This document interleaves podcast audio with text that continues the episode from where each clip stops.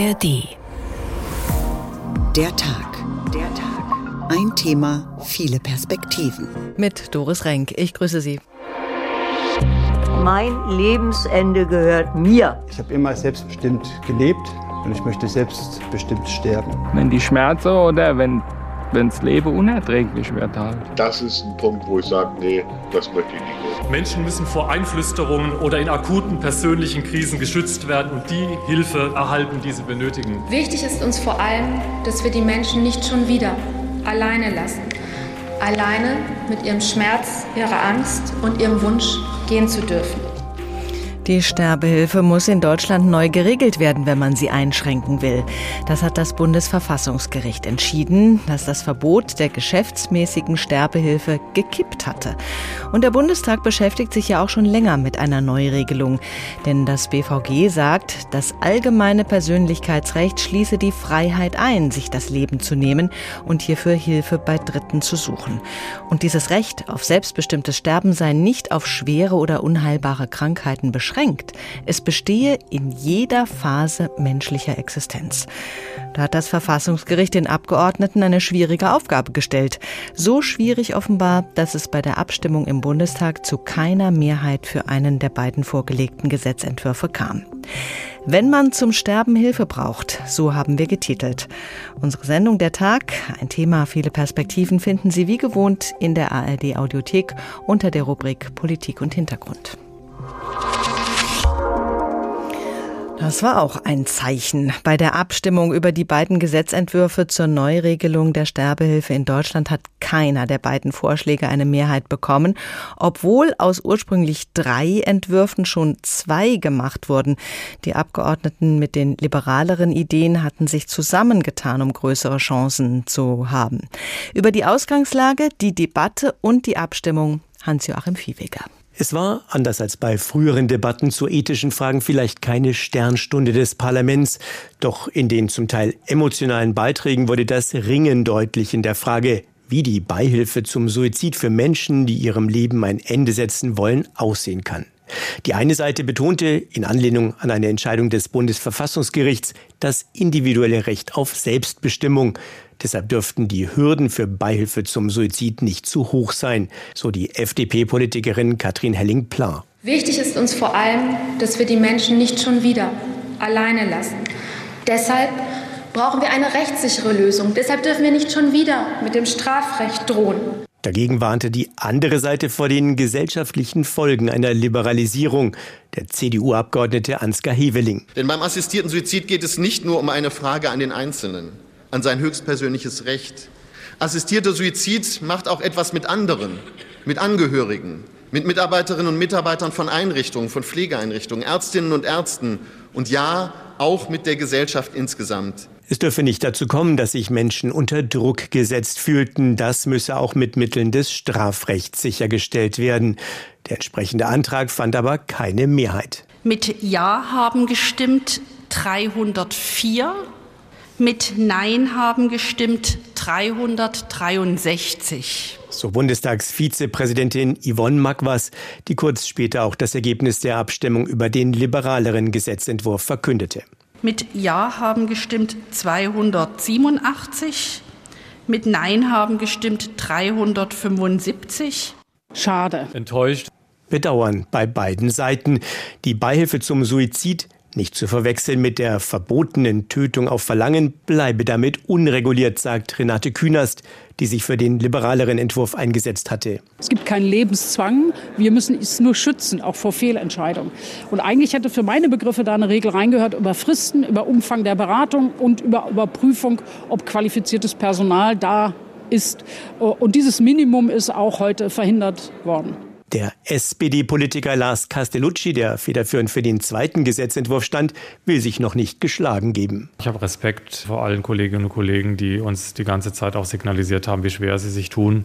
Und nun muss es halt nochmal durchgerüttelt werden, bevor wir dann zu einer Entscheidung hoffentlich kommen. Aber ich setze mich dafür ein, dass wir das noch in dieser Wahlperiode nochmal versuchen und auch, dass es uns dann gelingt. Von der ungeklärten Rechtslage, so Castellucci, würden vor allem ausländische Suizidbeihilfeorganisationen profitieren. Dagegen bewegen sich Ärzte in Deutschland in einer rechtlichen Grauzone, wenn sie von Patienten auf Unterstützung bei der Selbsttötung angesprochen werden.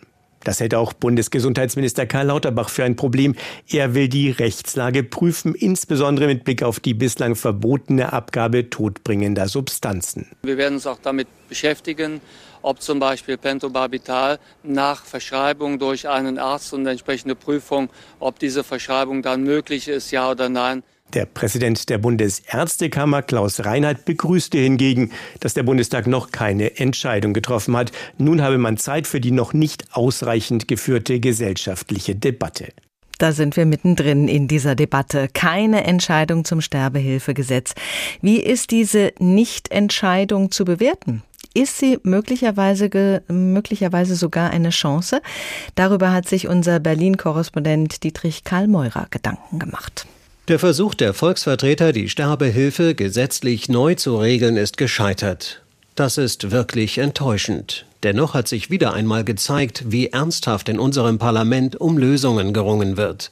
Und die Ablehnung der beiden Gesetzentwürfe birgt auch die Chance, sich erneut auf die Suche nach einer gesetzlichen Regelung für die Sterbehilfe zu begeben.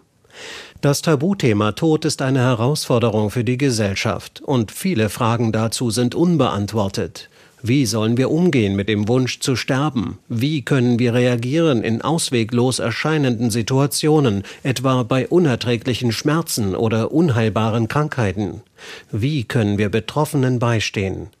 Seitdem vor gut drei Jahren das Bundesverfassungsgericht das Verbot der sogenannten geschäftsmäßigen Sterbehilfe gekippt hat, ist die Sterbehilfe in Deutschland ungeregelt. Der Suizid ist grundsätzlich nicht verboten und auch nicht die Beihilfe dazu. Das bleibt nun nach den Abstimmungen im Bundestag vorerst weiter so. Das ist zu Recht enttäuschend, denn die gegenwärtige Situation birgt rechtliche Unsicherheiten für die Beteiligten. Zur Abstimmung standen zwei Gesetzentwürfe, die beide gesetzlich festschreiben lassen wollten, dass tödliche Medikamente für einen assistierten Suizid verschrieben werden dürfen. Aber beide Vorschläge sahen unterschiedlich hohe Hürden dafür vor.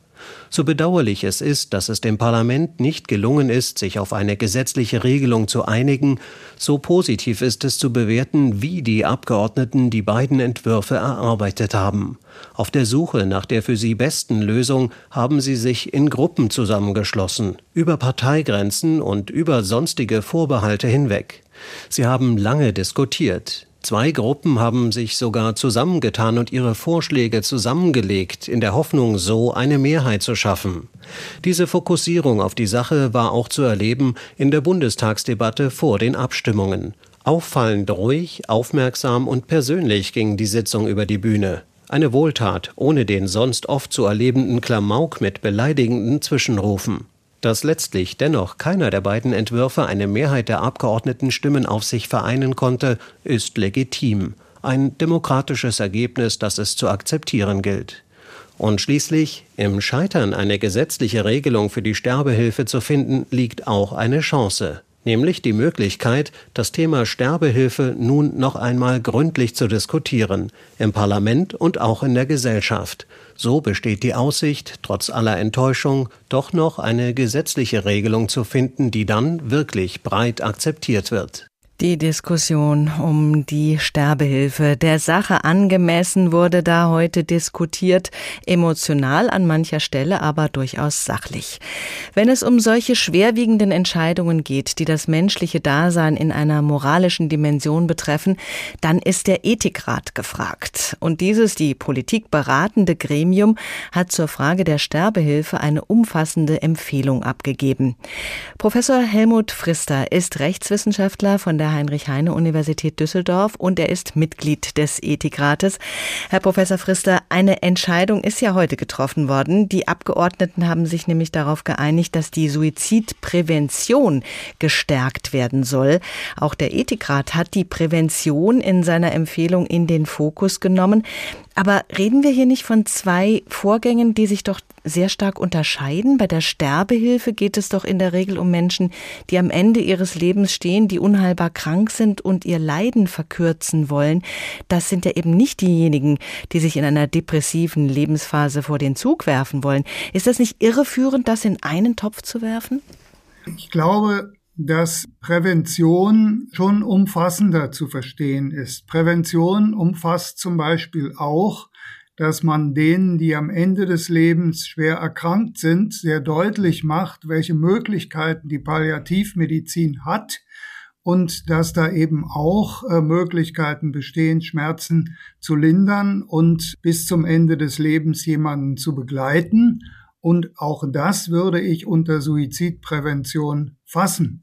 Und im Übrigen ist natürlich Suizidhilfe auch nicht auf diese Fälle begrenzt. Es gibt auch Menschen, die Suizidhilfe haben möchten, die nicht schwer körperlich erkrankt sind. Wenn die Suizidprävention in den Mittelpunkt gerückt wird, wenn Selbsttötungen also ja eigentlich verhindert werden sollen, dann ist eine Beratung ja möglicherweise nicht mehr ergebnisoffen. Wenn wir aber grundsätzlich von einem Recht auf die selbstbestimmte Beendigung des Lebens ausgehen, dann muss die Beratung doch auch ergebnisoffen sein, oder? Ja, eine Beratung muss ergebnisoffen sein, und zwar in dem Sinne, dass der Beratende bereit ist, beide Ergebnisse zu akzeptieren. Das heißt, er muss akzeptieren, dass der oder diejenige, die er da berät, die letzte Entscheidungskompetenz hat. Zugleich darf aber ein Berater durchaus auch mal im Beratungsgespräch Kontra geben und muss er sogar, damit da ein konstruktiver Dialog entsteht und er darf auch hinweisen auf Argumente, die gegen eine Selbsttötung sprechen, solange er akzeptiert, dass die letzte Entscheidung bei denjenigen liegen, die er berät. Unterschieden wird zwischen dem assistierten Suizid und der aktiven Sterbehilfe. Können Sie uns da noch mal kurz den Unterschied erklären? Ja, sehr gerne. Von einer aktiven Sterbehilfe, das heißt einer Tötung auf Verlangen, spricht man immer dann, wenn der letzte zur Herbeiführung der Tötung notwendige Schritt nicht durch den Betroffenen selbst, sondern durch jemand anders vorgenommen wird. Eine Hilfe zur Selbsttötung liegt dagegen vor, wenn der letzte notwendige Schritt von dem Betroffenen selbst vorgenommen wird. Also am Beispiel, wenn der Arzt jemanden die tödliche Spritze gibt, dann ist das eine Tötung auf Verlangen wenn er ihm ein tödliches Medikament gibt, was der Patient oder der Betroffene dann selber einnimmt, dann ist das eine Beihilfe zum Suizid. In der Empfehlung des Ethikrates steht ja, aufgrund ihrer Irreversibilität müssen frei verantwortliche Suizidentscheidungen einem besonders hohen Maß an Selbstbestimmung genügen. Das setzt eine hinreichende Kenntnis der entscheidungserheblichen Gesichtspunkte und die Fähigkeit voraus, diese Punkte ausreichend und realitätsbezogen zu bewerten und gegeneinander abzuwägen. Es braucht da eben hinreichende Überlegtheit, Festigkeit und Eigenständigkeit der Entscheidung. Da mag es sich sicher eindeutige Fälle geben, aber grundsätzlich, wer will sich da über einen anderen Menschen so erheben, dass er entscheidet, dieser Mensch erfüllt die Voraussetzungen nicht? Ja, es ist sicherlich schwierig festzustellen, ob jemand diese Voraussetzungen erfüllt, aber im Prinzip sind das Voraussetzungen, die wir auch sonst im Recht bei allen möglichen Entscheidungen überprüfen müssen, ob jemand selbstbestimmungsfähig ist oder nicht, weil nur wenn er selbstbestimmungsfähig ist und über diese Fähigkeit verfügt, kann er eigenverantwortlich entscheiden. Das ist etwas, was wir im Recht vielfach tun und auch tun müssen. Bei der Selbsttötung müssen aber besondere Anforderungen gelten, eben weil das eine irreversible, nicht mehr zurückzunehmende Entscheidung ist.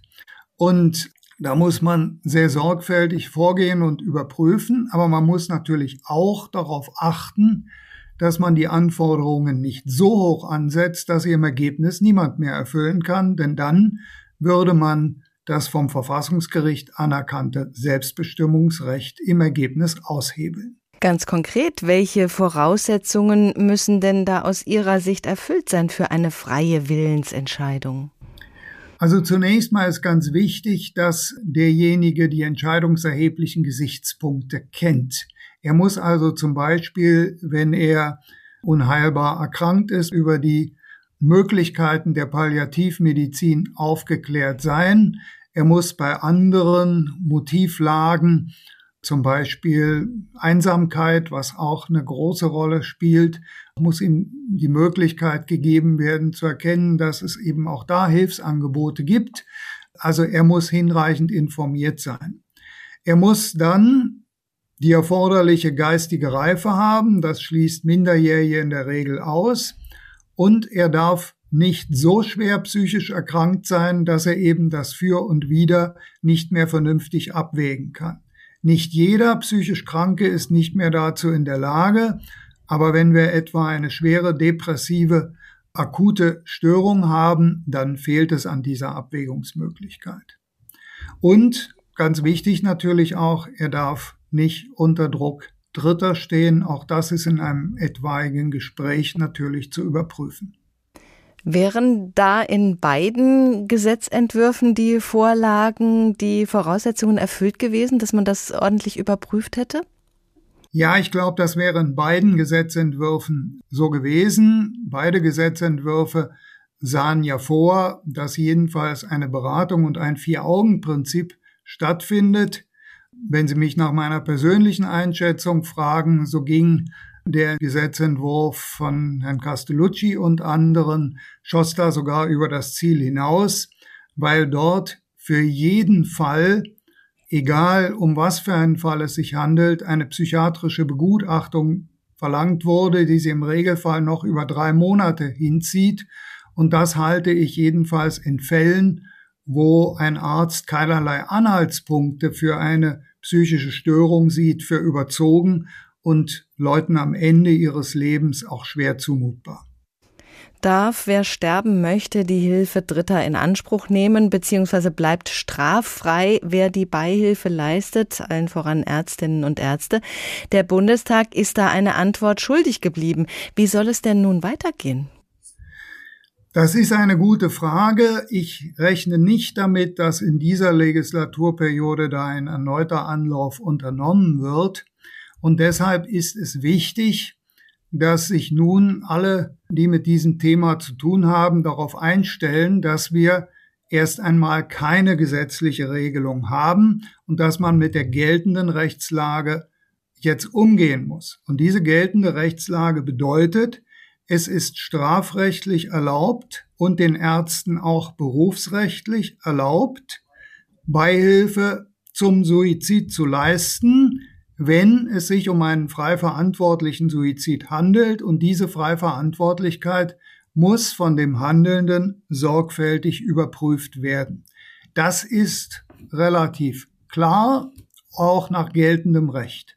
Wo wir ein Problem haben, ist, wenn die Beihilfe mit Betäubungsmitteln geleistet werden soll, weil da ist nach wie vor ungeklärt, ob der Arzt Betäubungsmittel zum Zwecke einer Selbsttötung verschreiben darf. Das hoffe ich, dass das die Gerichte in absehbarer Zeit klären, um auch in diesem Bereich Rechtssicherheit zu schaffen. Vielen Dank, Professor Helmut Frister, Rechtswissenschaftler und Mitglied des Ethikrates. Wenn man zum Sterben Hilfe braucht, der Tag, ein Thema, viele Perspektiven. Dass das Medikament, das einen schmerzfreien, selbstbestimmten Tod ermöglicht, für ihn zugänglich wird, darauf hofft Harald Meyer. Der Schwerstkranke kämpft seit Jahren vor Gericht um die Herausgabe eben dieses Medikaments, das ihn, so die Hoffnung, sanft im Kreis seiner Familie entschlafen ließe. Einer Sterbehilfeorganisation möchte er sich nicht anvertrauen. Sterbehilfe Harald Meyer kämpft um seinen Tod. So heißt eine Dokumentation, die Sie in der ARD Audiothek finden.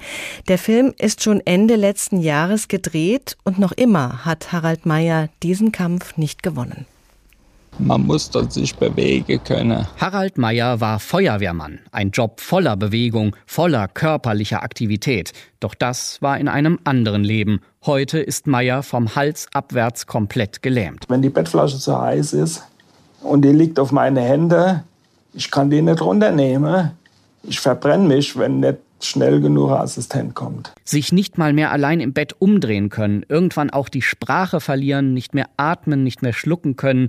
Für Harald Meyer steht fest, bevor es dazu kommt, will er sein Leben beenden. In Würde, schmerzlos und vor allem selbstbestimmt. Wenn die Schmerzen oder wenn wenns Leben unerträglich wird halt. Harald Meyer will Sterbehilfe, doch er bekommt sie nicht. Und das, obwohl assistierter Suizid in Deutschland erlaubt ist. Das Bundesverfassungsgericht stellte 2020 eindeutig klar, die Entscheidung des Einzelnen, dem eigenen Leben entsprechend, seinem Verständnis von Lebensqualität und Sinnhaftigkeit, der eigenen Existenz ein Ende zu setzen, bedarf keiner weiteren Begründung und Rechtfertigung, sondern ist im Ausgangspunkt als Akt autonomer Selbstbestimmung von Staat und Gesellschaft zu respektieren. Und trotzdem bleibt Harald Meyer seine Art des selbstbestimmten Todes verschlossen, denn er erhält das Medikament nicht, das er dazu braucht. Natriumpentobarbital, in der Schweiz erlaubt, in Deutschland noch immer verboten. Beim Natriumpentobarbital bin ich derjenige, der Ziel am,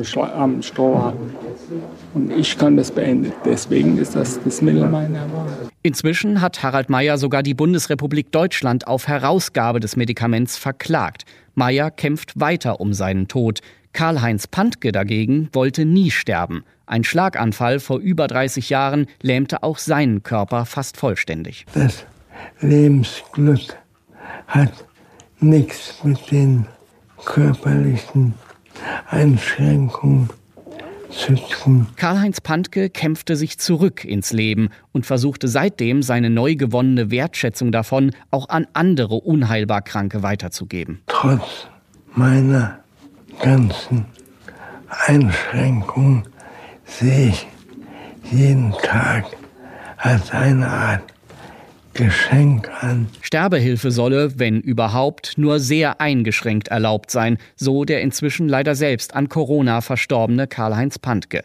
Harald Meyer kämpft um seinen Tod. Thorsten Schweinhardt über diese Dokumentation, die Sie in der ARD Mediathek finden.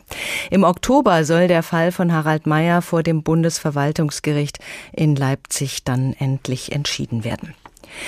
2020 war es, dass das Bundesverfassungsgericht entschieden hat, jeder Mensch in Deutschland hat das Recht, selbstbestimmt zu sterben, also durch Selbsttötung aus dem Leben zu treten. Meist sind es unheilbar kranke Menschen, die ihr Leben nicht mehr für lebenswert halten. Und wie denken Ärzte und Pflegekräfte darüber? Menschen, die mit unheilbar Kranken zu tun haben. Wie schauen Sie aus der Praxis auf den assistierten Suizid? Unsere Reporterin hat das Palliativteam Frankfurt besucht. Es begleitet schwerkranke und alte Menschen, die zu Hause sterben wollen. Besprechung am Morgen. Zwei Ärztinnen und zwei Pflegerinnen gehen die Patientenliste durch. Wer braucht welche Medikamente? Wo gibt es offene Fragen? Bei wem hat sich die Situation verschlechtert? Bis zu 60 todkranke oder alte Menschen betreut das Palliativteam Frankfurt.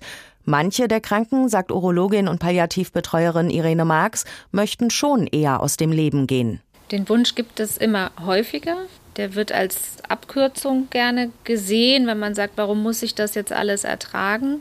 Es gibt doch jetzt schon die Möglichkeit und die Belastung auf uns Ärzten primär ist jetzt deswegen groß, weil wir auch nicht wissen, wie wir darauf reagieren sollen oder dürfen.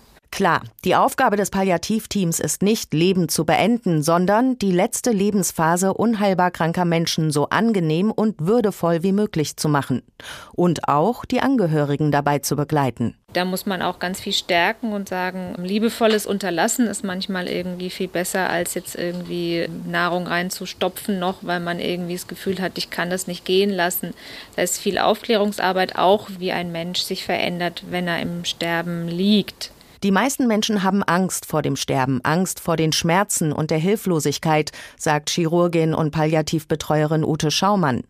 Den Fragen zu begegnen, das sei die Aufgabe des Teams. Was ist denn zum Beispiel beim Bronchialkarzinom, also bei einem Lungenkrebs? Wie wird das denn sein? Werde ich ersticken? Werde ich Angst haben? Werde ich nach Luft und Hilfe ringen? Und das kann man sowohl in guten Gesprächen als auch mit guter Medikation sehr gut in den Griff bekommen. Schaumanns Erfahrung ist, dass ein todkranker Mensch mit guter Beratung und der richtigen Medizin von anfänglichen Selbstmordgedanken abgebracht werden kann. Dennoch gibt es Ausnahmen, meist Menschen, die sich kaum noch bewegen können und wissen, dass sie trotzdem lange brauchen, bevor sie auf natürlichem Wege sterben, erzählt Palliativmedizinerin Marx. Es gab einen Fall von einem relativ jungen Mann, Mitte 30, der eine degenerative Muskelerkrankung hatte, der ein sehr erfülltes Leben geführt hat und ähm, der schon vor vielen Jahren geäußert hat, dass er das machen möchte. Und dann hat hier keiner von uns gesagt, jetzt gehen wir da hin und überreden den nochmal oder machen Suizidprävention, weil klar war, diese Entscheidung steht total fest. Der junge Mann hat sich mit Hilfe seiner Familie und einer Sterbehilfeorganisation das Leben selbst genommen. Doch wie soll nun ein Gesetz regeln, wer diesen Weg gehen darf und wer nicht? Wie können diese Entscheidungen gefällt werden? Für Marx sind da noch viele Fragen offen. Sie hält erstmal Beratungsgespräche mit Psychologen für den richtigen Weg. Das ist eine Form von Anamnese. Das ist jetzt nicht medizinisch im Sinne von körperliche Untersuchung, sondern da muss man ein bisschen das Wertesystem vielleicht auch abklopfen des Menschen, der da vor einem sitzt. Nur die Beurteilbarkeit, das ist dann wieder individuell. Also ich weiß nicht, welche Richtlinien man dann anlegt. Sollen die einfach nur die Mündigkeit oder die Autonomie, was sollen die beurteilen? Reicht es also, wenn der unheilbar kranke Mensch sagt, ich will gehen? Woher weiß der Beratende, dass er nicht dazu gedrängt wird? Und was ist, wenn eine Demenz ins Spiel kommt? Für das Palliativteam ist klar, solche Entscheidungen dürfen nicht unter Zeitdruck getroffen werden, fasst Krankenschwester Sabine Kilian zusammen. Ja, das muss man mit begleiten können. Also bei ALS oder einem Querschnitt denke ich ein bisschen anders. Ja, so wollte ich auch nicht leben. Aber das Palliative, was ich jetzt so kennengelernt habe oder in dem wir arbeiten, das finde ich eine tolle Alternative dazu. Die vier Palliativbetreuerinnen in dieser Runde würden nicht bei einem Tod assistieren wollen. Nina Michalk war beim Palliativteam Frankfurt. An den Beispielen, von denen wir gerade gehört haben, sieht man auch, wie individuell diese Entscheidung ist. Der eine leidet so sehr unter seinen Einschränkungen, dass er den Tod als Erlösung sieht. Der andere ist nicht weniger eingeschränkt, will aber leben und kann sich trotz allem noch am Leben erfreuen. Das sollte man wohl nicht bewerten, sondern einfach anerkennen. Dr. Michael de Ritter ist Arzt, Sterbebegleiter, Hospizberater und Autor des Buches Wer sterben will, muss sterben dürfen. Herr Dr. de Ritter, es gibt erstmal keine Entscheidung über einen Gesetzentwurf zur Sterbehilfe in Deutschland. Der Bundestag hat debattiert und dann abgestimmt und beide Entwürfe sind durchgefallen.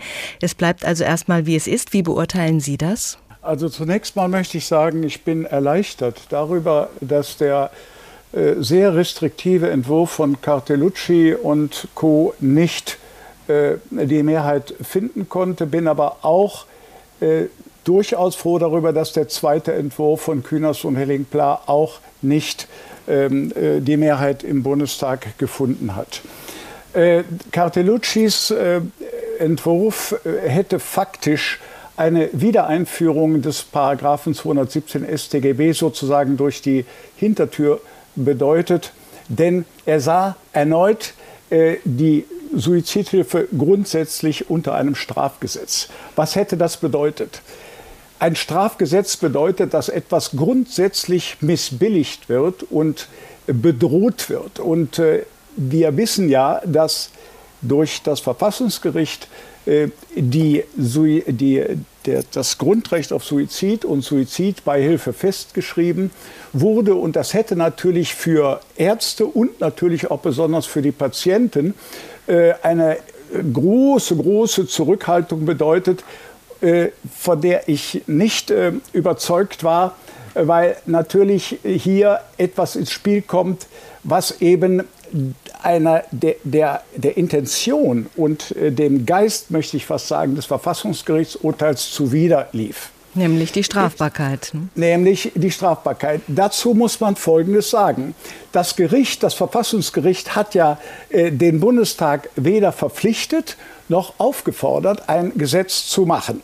Ähm, es hat allerdings auch das äh, nicht ausgeschlossen.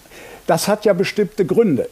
Und diese Gründe sind ganz schlagend. Denn wir müssen wissen, und das wird eigentlich viel zu wenig äh, beachtet, dass wenn ein Arzt oder auch ein Angehöriger einem nicht frei verantwortlichen Menschen Suizidhilfe leistet, begeht er eine Tötung in mittelbarer Täterschaft.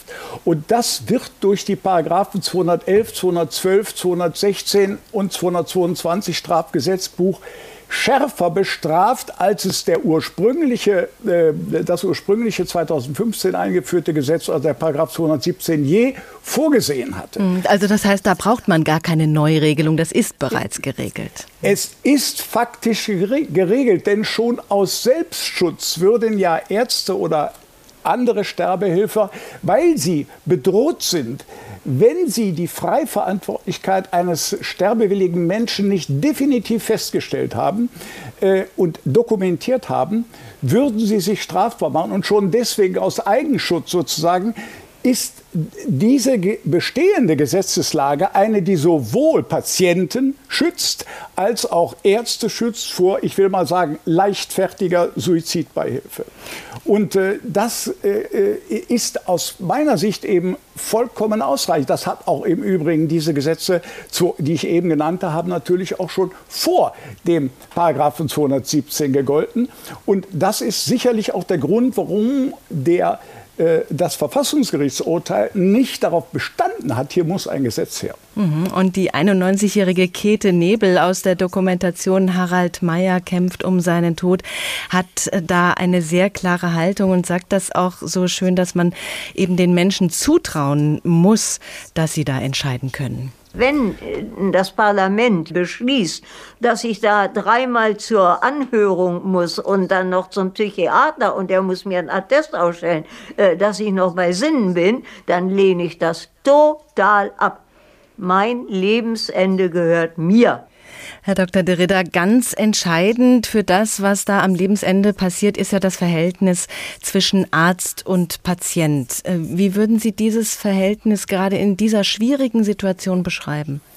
Also ich bin grundsätzlich der Auffassung, dass ein ein frei, eine, ein frei verantwortlicher Suizid beziehungsweise die dann in Aussicht genommene Suizidbeihilfe, die gehört in den Intimraum von Arzt und Patient.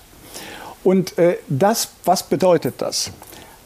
Man muss sich natürlich als Arzt, wenn man die, äh, die Forderung, die richtige Forderung nach Freiverantwortlichkeit ernst nimmt, muss man seinen Patienten enorm gut kennen. Man muss seine Biografie kennen, man muss seine Krankengeschichte kennen und man muss natürlich auch die, was ich unter Zeitkonstanz verstehe, also nicht nur den festen Willen, nicht nur die Wohlerwogenheit, man muss nicht nur die Alternativen, die ja eben schon mal beschrieben worden sind, Palliativmedizin, Hospiz, Psychotherapie, das alles wird ja in diesem intimen Verhältnis Arzt und Patient erörtert. Mhm.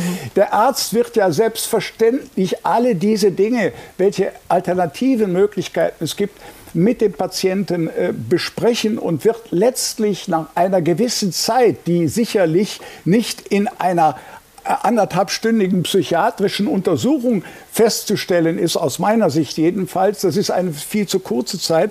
Man muss hier dauerhaft äh, davon überzeugt sein, dass hier ein Suizidwille vorliegt, der gerecht, möglicherweise nicht nur gerechtfertigt ist, sondern wo der Sterbewunsch äh, und die, seine Umsetzung eventuell sogar geboten sind, wie mhm. es bei schweren Krankheiten der Fall ist. Denn nicht alle Menschen haben, wie eben das anklang, verfügen über etwa äh, hochquerschnittsgelähmte ALS-Patienten, verfügen über die Ressourcen, die inneren Ressourcen, solche Schicks, solchen Schicksalsschlägen standzuhalten.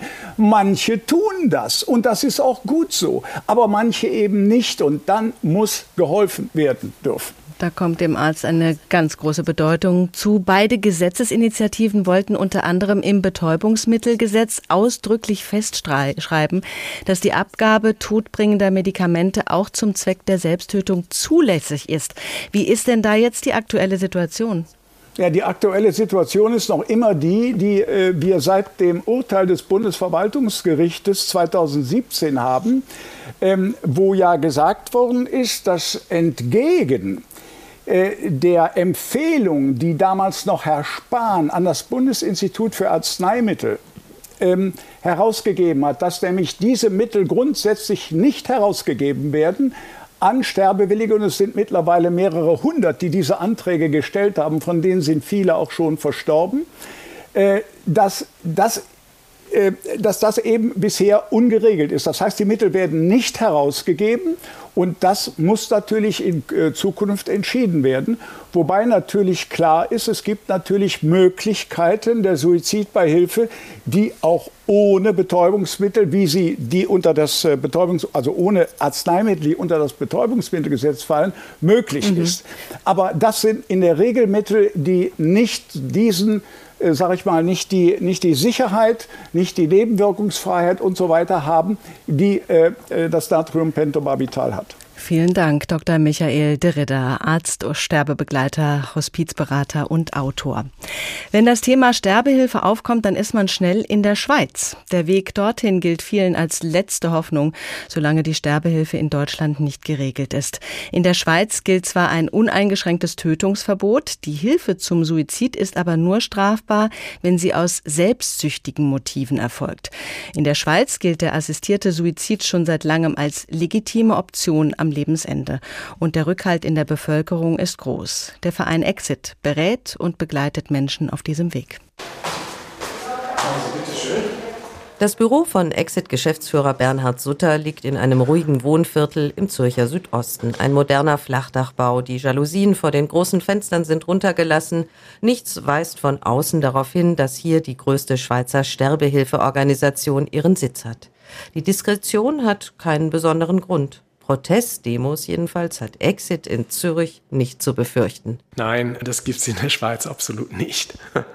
Eben der Rückhalt ist ja sehr groß in der Schweiz. Bernhard Suter sieht das schon am stetigen Zuwachs des Vereins. Über 155.000 Mitglieder hat Exit derzeit, so viele wie noch nie.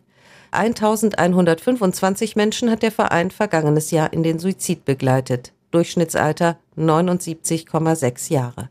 Auch andere Sterbehilfeorganisationen in der Schweiz melden Mitgliederrekorde. Das liege vor allem an der immer älter werdenden Gesellschaft, sagt Exit-Geschäftsführer Sutter. In den Anfängen der Sterbehilfe waren wir irgendwo unter einem Prozent aller Sterbefälle in der Schweiz. Und heute sind wir irgendwo bei zwei Prozent aller Sterbefälle in der Schweiz. Es ist ganz klar, es nehmen mehr Leute in Anspruch als früher. Aber es kann keine Rede von dem sein, was man am Anfang vielleicht auch zu Recht sehr genau verfolgt hat. Werden plötzlich ganz viele Menschen Menschen so sterben, werden sie andere anstecken, werden das alle machen wollen. Von dem kann keine Rede sein. Also das sehen wir jetzt nach 40 Jahren. Anders als die Organisation Dignitas, die auch Menschen aus dem Ausland akzeptiert, hilft Exit nur Menschen mit Schweizer Pass oder Wohnsitz. Der Verein funktioniert wie eine Versicherung. Für einen Jahresbeitrag von 45 Franken bietet Exit umfassende Beratung und eben, wenn gewünscht, Sterbebegleitung. Ein assistierter Suizid kommt allerdings in der Schweiz nur für Menschen in Frage, die nachweislich an einer unheilbaren Krankheit leiden und uneingeschränkt entscheidungsfähig sind. Die Sterbewilligen müssen das tödliche Medikament auch eigenhändig einnehmen. Jeder einzelne Todesfall mit Exit wird unmittelbar danach von der Polizei, der Gerichtsmedizin und der Staatsanwaltschaft untersucht. Also wenn wir da etwas machen würden, was nicht erlaubt wäre, dann sind wir von Strafprozessen, vom Gefängnis bedroht. Marc Büdenbender ist Deutscher und lebte schon 20 Jahre in der Schweiz, als er mit Mitte 40 die Diagnose bekam. Krebs in fortgeschrittenem Stadium. Seither sind er und seine Frau Exit-Mitglieder. Ich habe immer selbstbestimmt gelebt und ich möchte selbstbestimmt sterben, wie auch immer das aussehen wird. Einfach diese Optionalität zu haben, wählen zu können, ich gehe den einen Weg oder ich gehe den anderen Weg. Marc Bühnenbender lebt schon mehrere Jahre mit der tödlichen Krankheit. Glücklicherweise waren Chemotherapien und Operationen erfolgreich. Er sei der Schweiz dankbar, schrieb er im Mitgliedermagazin von Exit, dass er bis zur letzten Stunde die freie Wahl habe. Auch wenn die Vorbereitungen für die Freitodoption nicht leicht gewesen seien, erzählt seine Frau Tanja. Natürlich ist es äh, furchtbar, oder? Ich meine, als die Exit Davam spricht wirklich im Detail den Prozess, also wirklich, wo das stattfindet, wie man sitzt, liegt, was passiert, dass nachher die Polizei kommt. Das ist natürlich, man fühlt sich wie vom Lastwagen überrollt, wenn so ein Gespräch vorbei ist. Das ist äh, überhaupt nicht einfach, aber es hat immer die Dankbarkeit überwiegt zu wissen, dass mein Mann nicht ohne Ende leiden muss. Der assistierte Suizid ist in der Schweiz schon seit 1942 erlaubt und ziemlich unumstritten. Volksabstimmungen und Umfragen haben immer wieder gezeigt, rund 80 Prozent der Schweizerinnen und Schweizer befürworten diese Möglichkeit des selbstbestimmten Sterbens. Sterbehilfe in der Schweiz. Katrin Hondel berichtete. Direkte aktive Sterbehilfe ist in den Niederlanden, in Luxemburg, Belgien, Kanada, Kolumbien und Spanien erlaubt. Zehn Länder haben die Beihilfe zum Suizid legalisiert und diskutiert wird das Thema in vielen weiteren. In den USA zum Beispiel. Über die Situation dort Arne Bartram. Selbst bestimmen, wann ihr Leben zu Ende geht. Diese Option ist Cassandra Johnston sehr wichtig.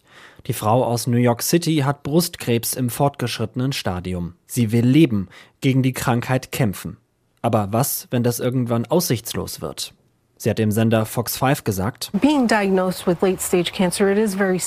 die Diagnose Krebs im fortgeschrittenen Stadium zu bekommen, ist sehr beängstigend, denn man hört all die schrecklichen Geschichten, die Freunde und Verwandte mit ihren Lieben durchgemacht haben, die qualvoll gestorben sind. Viel Trauma, Schmerz und unnötiges Leid. Das wünsche ich niemandem, inklusive mir selbst. Doch in ihrem Bundesstaat ist medizinisch assistierte Sterbehilfe verboten. Im Gegensatz zu Oregon.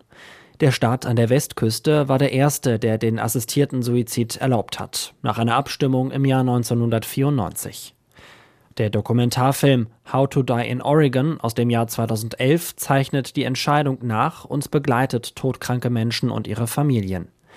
Wie diesen Mann, dem nochmal zwei Fragen gestellt werden, bevor er die tödlichen Medikamente erhält. Before you take the medication, I'm going to ask you these two questions again. Sure. You have the right to change your mind. My mind's not changing. Bleiben Sie bei Ihrem Entschluss, wird er gefragt. Und was wird das Medikament bewirken? Ich bleibe dabei, antwortet er, und das Medikament wird mich umbringen und glücklich machen. And what will this medication do? Der Death with Dignity Act, also das In Würde sterben Gesetz in Oregon, lässt todkranken Menschen die Option, ihrem Leben selbst ein Ende zu setzen, wenn sie eine maximale Lebenserwartung von sechs Monaten haben. Der Patient muss auch in der Lage sein, die Medikamente allein zu nehmen. Laut der Organisation Death with Dignity haben 2022 278 todkranke Menschen in Oregon ihr Leben mit medizinischer Hilfe beendet. In den letzten Jahren haben mehrere Bundesstaaten ihre Regeln bei der Sterbehilfe gelockert. Inzwischen ist sie in 10 der 50 Bundesstaaten und der Hauptstadt Washington erlaubt. Kim Callanan, Chefin einer Interessenvertretung für das Recht auf Sterbehilfe beim Sender WBUR. Ich denke, das kommt daher, dass Patienten ihren Ärzten Druck gemacht und Fragen gestellt haben. Ärzte und Medizinervereinigungen fangen an einzusehen, dass Menschen die Sterbehilfe als eine ihrer Möglichkeiten am Ende des Lebens in Betracht ziehen wollen. Doch es gibt auch Kritik, und zwar nicht nur von konservativen und religiösen Menschen. In Kalifornien haben mehrere Gruppen, die sich für die Rechte von Behinderten einsetzen, gegen das Sterbehilfegesetz im Staat geklagt. Sie fürchten, dass Menschen mit nicht heilbaren Krankheiten in den Suizid getrieben werden könnten. Eine der Klägerinnen ist Ingrid Tischer. Sie hat eine Muskelkrankheit. Während der Corona-Pandemie kommt sie mit einer Lungenentzündung ins Krankenhaus. Dort habe einer der Ärzte gezweifelt, ob es sich lohnen würde, sie zu therapieren. Sie hat dem Sender NPR erzählt. Er schaute zu mir und sagte, naja, sehen Sie sich doch an, wir können nichts wirklich für Sie tun. Sie haben schon lange gewusst, dass der Tag einmal kommen wird. Warum sind Sie also überrascht? Für mich war das wie ein schwerer Schlag in den Magen. Auch nach vielen Jahren Erfahrung spaltet das Thema Sterbehilfe die Menschen in den USA weiter. Wenn man zum Sterben Hilfe braucht, sich selbst das Leben nehmen, das ist ein tabuisiertes Thema. Natürlich will man vermeiden, dass sich Menschen in einer psychischen Ausnahmesituation, in einer Kurzschlusshandlung das Leben nehmen. Da gibt es zahlreiche Hilfsangebote, zum Beispiel der Telefonseelsorge, die rund um die Uhr ansprechbar ist, unter 0800 111 0111. Es gibt aber auch Situationen, da kann einem Menschen nicht wirklich geholfen werden. Für so manchen unheilbar Kranken ist schon die theoretische Möglichkeit, das Leiden selbst beenden zu können, eine enorme Erleichterung, unabhängig davon, ob er oder sie diese Möglichkeit dann tatsächlich wählt. Dr. Thomas Macho ist Kulturwissenschaftler und Leiter des Internationalen Forschungszentrums Kulturwissenschaften in Wien. Herr Dr. Macho, ist das Sterben eigentlich in allen Kulturen so tabuisiert wie bei uns? Nein, das ist eindeutig nicht der Fall. Ähm, äh, wir haben eben doch zu kämpfen mit, mit vielen Jahrhunderten, äh, auch religiöser Dominanz, äh, Tabuisierung. Noch in der Antike war das anders. Natürlich war der Suizid auch in der Antike verboten, etwa für Soldaten oder Sklaven, aber ähm, unter den etwas höher gestellten Persönlichkeiten passiert das andauernd und ist eine anerkannte Reaktion zum Beispiel auf eine militärische Niederlage oder auch schlicht auf eine Verstimmung äh, mit dem jeweils herrschenden Kaiser. So hat Seneca dann praktizieren müssen, als in der Befehl Neros eilte, jetzt eben Suizid zu begehen. Da war das, das heißt, aber keine selbstbestimmte Handlung. Das war keine selbstbestimmte Handlung, aber man findet in der Tat bei Seneca in seinem Brief an Lucilius etwa viele Hinweise darauf, dass er diese selbstbestimmte, frei bestimmte Handlung nicht nur anerkannt, sondern geradezu gefordert hat für jemand, der sich selbst gehören will. So ähnlich wird das dann in der Übersetzung ausgedrückt. Ein selbstbestimmtes Leben, das gilt heute auch als absolut erstrebenswert. Warum tun wir uns trotzdem so schwer bei der Selbstbestimmung des Todeszeitpunktes? Ja, es war eben einfach jahrhundertelang total hm, tabuisiert und wirklich verboten. Ähm, Theologen noch im 17. Jahrhundert behaupten, der Suizid sei schlimmer als ein Mord, denn eigentlich sei der Suizid ein Doppelmord, nämlich an der Seele und am Körper zugleich, während der Mord eines anderen Menschen dann eben nur den Körper betreffe. Ähm, es gab da auch Regelungen, wo, wonach das Familienvermögen eingezogen werden konnte und so weiter. Also es ist wirklich ein, eine lange, lange Zeit der Tabuisierung, erst religiös und später dann auch äh, juristisch. Mhm in manchen Ländern, in, in England zum Beispiel oder in Israel noch später, äh, sind wir bereits in der zweiten Hälfte des 20. Jahrhunderts, als die, diese Gesetzgebung geändert wurde. Also man konnte für einen gescheiterten Suizid äh, dann noch regelrecht bestraft werden. Da gibt es gruselige Geschichten. Das Religiöse spielt in den Gesellschaften ja schon eine große Rolle. Das ist ja dann auch äh, quasi ein Eingriff in den göttlichen Plan, die Selbstbestimmung des Todeszeitpunktes. Das ist, wird so wahrgenommen, dass das ein Eingriff in den göttlichen Plan sei und äh, dass Gott uns das Leben geschenkt habe und wir daher ihm verpflichtet seien. Faktisch wurden diese Argumentationen dann manchmal auch für die Eltern in Anspruch genommen oder für den Staat, der ja recht ungeniert seit der Gründung der Nationalstaaten und seit der Einführung ähm, von von dem, was im Französischen Levier Masse heißt. Das heißt, man hat eben die jungen Menschen und nicht mehr einfach Söldner äh, zum Militärdienst verpflichtet. Wir sehen das im Moment ja auch wieder im aktuellen Krieg. Ähm, diese, diese Form über das Leben anderer zu verfügen und den Todeszeitpunkt damit mehr oder weniger ungeniert in Kauf zu nehmen, war noch lange, lange, lange Zeit verbreitet und ist keineswegs äh, überall verschwunden. Dieser Mythos von den alten Eskimos, die, wenn sie der Gemeinschaft eine Last würden, den Freitod wählen würden, die sich dann angeblich auf eine Eisscholle setzen und das war's. Ist da was dran? Das weiß man nicht so ganz genau, aber man weiß, dass es Spuren und Erinnerungen an solche Praktiken immer wieder gibt. Ähm, auch schon von den alten äh, Sardiniern, Bewohnerinnen von Sardinien wurde erzählt, dass sie, wenn sie ein bestimmtes Alter erreicht hatten, sich dann eben das Leben nahmen mit einer Pflanze, die man vor wenigen Jahren dann auch identifiziert hat. Die hat nämlich dieses merkwürdige, verzerrte Gesicht, das man äh, in, in der Rede vom sardonischen Lachen, vom sardonischen Lächeln noch kennt, erzeugt. Also ähm, das war nicht so unüblich. Es gibt auch ähm, einen berühmten Film, ich glaube aus dem Jahr 1988, ähm, in dem es darum geht, dass eine 70-jährige Japanerin eben auf den Berg geht, um Hungersuizid zu begehen und total empört ist, als man ihr das Recht dann da ein bisschen absprechen will und die Familienangehörigen und Freunde protestieren. Sie schlägt sich dann in dem Film noch mit einem Stein, eine gruselige Szene, die Zähne aus, ähm, um, um äh, den Eindruck des Alters und damit der, der, der Rechtfertigung ihres letzten Schritts ähm, zu verstärken. Und jetzt gibt es ja aktuell die Befürchtung, dass alte Menschen unter Druck geraten könnten, ihrem Leben ein Ende zu setzen, wenn die gesetzliche Regelung nicht genügend Hürden einbauen würde, dass das Leben von sehr pflegebedürftigen Menschen zum Beispiel dann nicht mehr wertgeschätzt würde. Glauben Sie, dass wir in eine solche Situation kommen könnten? Ich halte das nicht für sehr wahrscheinlich, weil die Hilfsangebote doch sehr zahlreich sind. Und ich habe eher den Eindruck, auch aus äh, meinen Erfahrungen im privaten Umfeld, ähm, gelegentlich werde ich von Personen angerufen, die äh, zum Teil sehr tragische Schicksale erlitten haben und natürlich äh, spreche ich mit denen dann ausführlich und, und äh, erwarte niemanden zum Suizid, aber verstehe schon, dass für alte Menschen zum Beispiel sehr viel schwieriger sein kann, endlich diesen Schritt unternehmen zu können, wenn man in eigentlich äh, unmöglichen Bedingungen lebt. Äh, man, ich erinnere nur an das prominentere Beispiel, das, äh, glaube ich, in den letzten Wochen durch die Medien gegangen ist, ähm, vom, vom Tod der Schriftstellerin Sibylle Levitscharow. Ich kann mich erinnern, ich habe mit ihr vor ein paar Jahren mal ein Gespräch für das Philosophie-Magazin geführt, da ging es auch um den Suizid und da war sie noch sehr gegen alle Regelungen, die auf eine Liberalisierung der Sterbehilfe hinauslaufen. Im August 2022 hat sie dann aber ein Interview gegeben, wo sie gesagt hat, sie hat ihre Meinung völlig geändert. Sie hat sich geirrt. Die Krankheit, an der sie litt, würde ihr sehr viel abverlangen.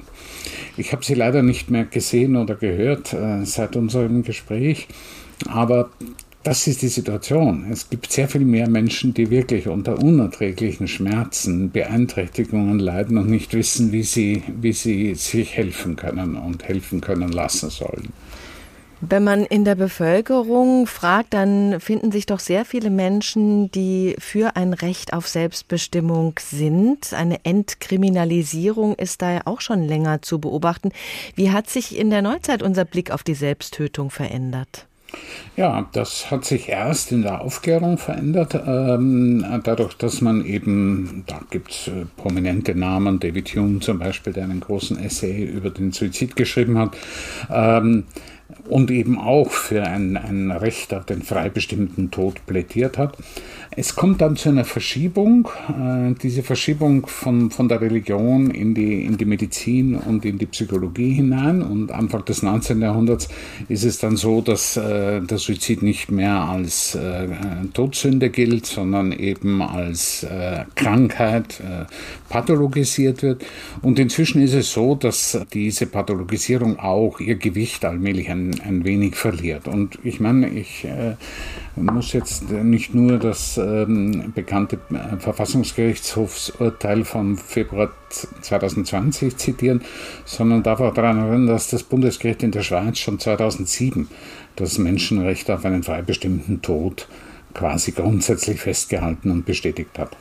Der Suizid kann auch ein politischer Akt sein, das Selbstmordattentat oder auch der Hungerstreik, der zumindest potenziell lebensgefährlich ist.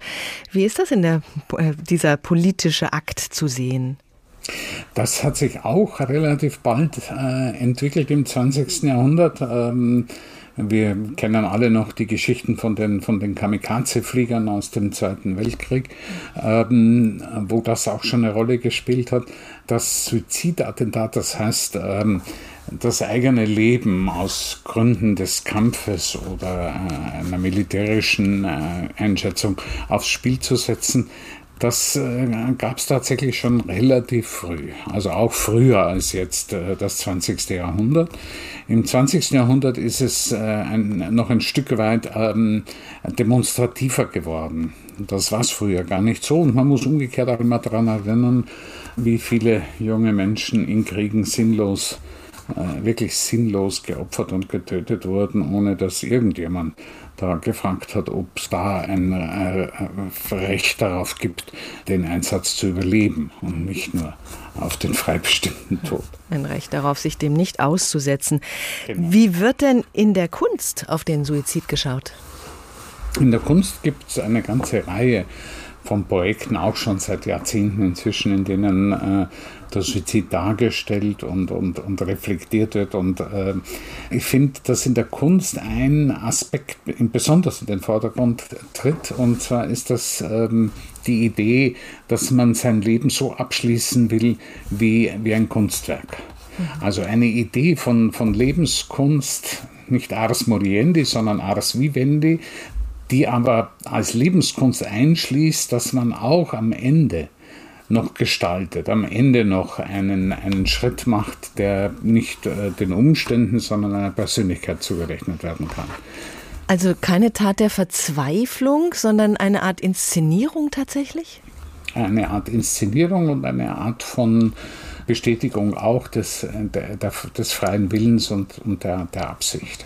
Sie sagen in Ihrem Buch, wir leben in zunehmend suizidfaszinierten Zeiten. Was meinen Sie damit? Ähm, es gab in dem Augenblick, in dem ähm, Menschen begonnen haben, das äh, war früher schon allein aufgrund der kleinen, niedrigen Alphabetisierungsrate gar nicht so einfach. Ab den Zeitungen, ab den Menschen schreiben und lesen konnten, haben sie Abschiedsbriefe geschrieben. Und noch im 18., 19. Jahrhundert wurden diese Abschiedsbriefe dann oft in den Zeitungen abgedruckt und kommentiert. Heute gibt es auch etliche Sammlungen von Abschiedsbriefen, die in Buchform dann äh, vertrieben und verkauft werden und so weiter. Ähm, wir haben einfach eine, eine Entwicklung, in der die, die Möglichkeit der Menschen, sich zu sich selbst auch am Ende zu verhalten, deutlich mehr äh, Umfang und Perspektiven gewonnen hat. Also man ist offener, äh, auch über das Ende nachzudenken, denn das Ende ist ja einfach unausweichlich. Das Ende ist unausweichlich und äh, es ist auch, glaube ich, gut. Ich meine, ich bin selbst 71 Jahre alt geworden gerade. Es ist auch ganz gut, sich damit immer wieder auseinanderzusetzen. Dr. Thomas Macho, der Kulturwissenschaftler und Leiter des Internationalen Forschungszentrums der Kulturwissenschaften in Wien. Herzlichen Dank. Ja, herzlichen Dank auch Ihnen. Wenn man zum Sterben Hilfe braucht. Die Diskussion um die Sterbehilfe ist noch lange nicht beendet. Weltweit nicht und auch nicht in Deutschland, wo sich der Bundestag nicht auf einen Entwurf für eine neue gesetzliche Grundlage einigen konnte. Der Tag, ein Thema, viele Perspektiven. Sie finden unsere Sendung in der ARD Audiothek und dort gibt es auch zu diesem Thema noch viele weitere hintergründige Formate. Mein Name ist Doris Renk. Schönen Abend. Der Tag. Der Tag. Ein Thema, viele Perspektiven.